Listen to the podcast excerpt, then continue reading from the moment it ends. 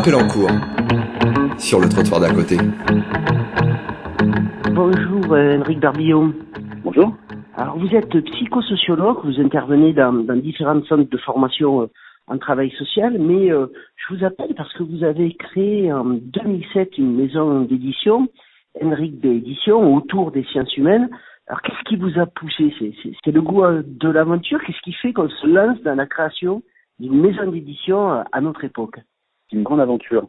En 2007, j'enseignais à l'université Paris 13 à l'époque. J'enseignais déjà euh, dans des IRTF et j'ai rencontré des gens, des gens qui avaient des choses très intéressantes à dire, qui n'étaient pas forcément publiées, des formateurs, des enseignants.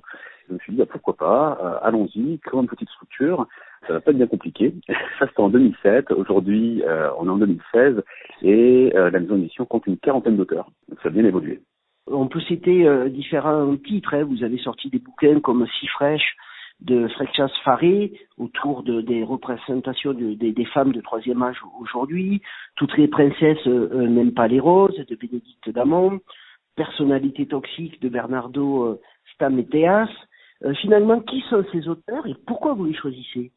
Alors, il y a plusieurs types d'auteurs. D'une part, euh, il y a les auteurs qui sont des personnes que j'ai pu rencontrer, des universitaires, des praticiens, comme je disais tout à l'heure, qui ont des choses très intéressantes à dire et que j'ai voulu publier.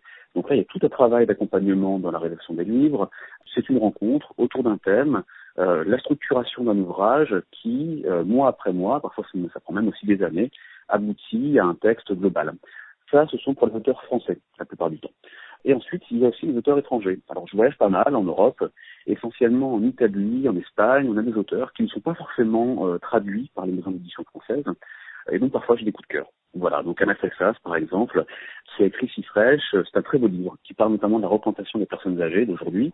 Effectivement, on part du principe que ces femmes qui aujourd'hui ont 70, 80, 90 ans, leur mère avait environ une vingtaine, une trentaine d'années d'expérience de, de vie en moins, et finalement euh, bah, n'ont pas forcément de modèle.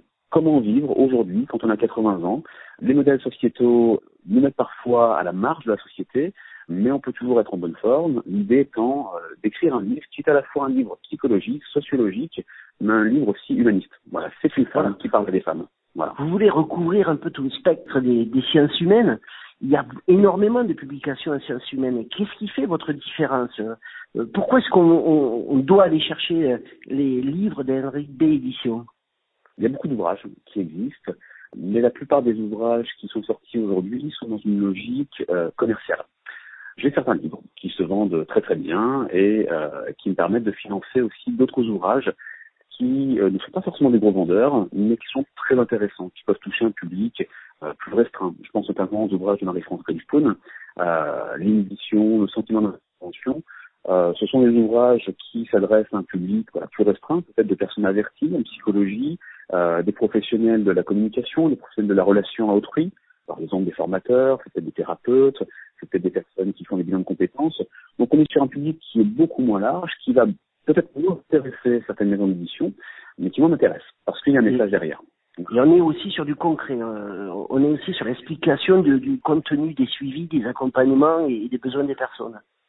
Alors, on a toute la partie théorique, conceptuelle, qui explique notamment un positionnement, et puis ensuite, euh, dans les ouvrages de Marie-France Greenspoon, en tout cas, c'est puisque c'est l'exemple que nous prenons, avec euh, énormément d'exemples.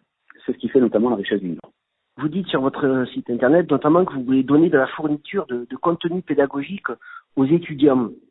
Alors là, euh, on a aussi une collection, une collection euh, en droit qu'on a déclinée aussi en psychologie. Euh, la collection en droit s'appelle Lexifiche.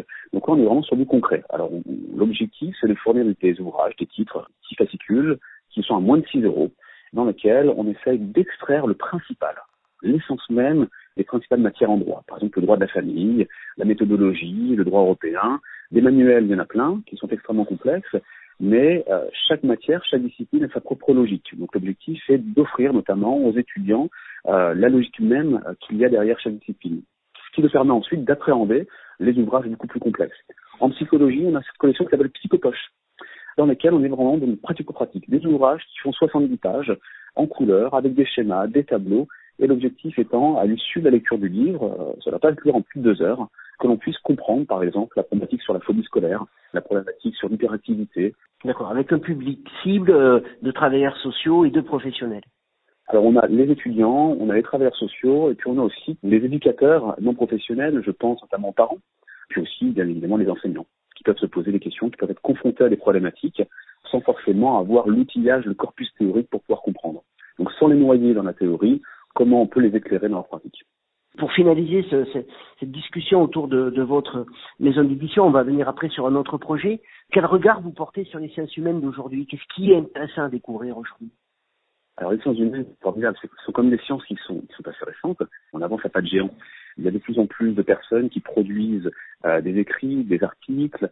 Et pour s'y retrouver là-dedans, on a besoin justement de ces maisons d'édition qui permettent notamment de, de, de, compiler les informations, de pouvoir euh, rendre disponibles au grand public des recherches qui se multiplient dans tous les, dans tous les pays du monde. Donc les sciences humaines sont vraiment, euh, je pense, aujourd'hui en train d'évoluer extrêmement rapidement. Par les neurosciences, il y a une thématique que vous avez envie de d'éclairer davantage? C'est pas tellement une thématique, c'est justement aujourd'hui, on a permis de faire évoluer par exemple la psychologie, les neurosciences. Euh, maintenant, c'est comment croise-t-on ces informations? Comment aujourd'hui les neurosciences nous permettent d'éclairer un certain nombre d'éléments liés à euh, non pas seulement notre mémoire, non pas seulement notre fonction cognitive, mais à notre comportement. La relation à autrui, par exemple, là aujourd'hui, on parle de la difficulté, du manque d'empathie qui se manifeste. Le manque d'empathie, c'est bien évidemment une dimension que l'on peut étudier d'un point de vue psychologique, c'est une dimension qu'on peut étudier d'un point de vue sociologique, historique, neurologique, mais aujourd'hui, comment peut-on utiliser tous ces prismes finalement différents pour éclairer une notion qui interroge tout le monde? Voilà, et je pense que là maintenant, défi à venir, ça sera de croiser les informations, ne pas être dans une pensée dogmatique, sociologisante, il y a un autre projet qui vous permet aussi de croiser tous ces savoirs, c'est euh, Kesakomundi, un magazine que vous avez également lancé en 2015 pour les adolescents des 14 ans. Exactement. Alors là, on est dans la même logique. Euh, Aujourd'hui, les adolescents et les jeunes adultes, hein, parce qu'on parle vraiment de, de, jeunes à partir de 14 ans, donc 14 ans et plus, sont confrontés à des questions, des questions de société. Là, par exemple, on a entendu parler les derniers mois euh, énormément de la liberté d'expression. C'est quoi la liberté d'expression? Comment a-t-elle évolué euh, chez nous, dans le temps, dans l'histoire? Comment peut-on comparer la liberté d'expression que l'on connaît ici aujourd'hui en France avec celle qui existe, euh, ou qui n'existe pas d'ailleurs, dans notre région du monde? Et puis la liberté d'expression, ça concerne quoi? Ça signifie quoi pour moi? Qu'est-ce que je peux mettre sur Facebook? Qu'est-ce que je ne peux pas mettre sur Facebook? Qu'est-ce que je peux dire d'un prof? Qu'est-ce que je peux dire en cours? Euh, Et qu'est-ce que je ne peux pas dire? Ça, ce sont des dimensions que l'on souhaite éclairer. Alors, c'est un magazine qui est écrit, coécrit avec des psychologues, des juristes, euh, dans le but de rendre accessible et de donner des clés de compréhension à ces jeunes sur des questions de société voilà, auxquelles ils sont confrontés. Il y a une spécificité du traitement dans ce magazine. Pourquoi ce magazine est différent des autres? Pourquoi il est différent des autres? Euh, Tout simplement parce que l'objectif n'est pas de prendre les adolescents pour des adolescents. Voilà.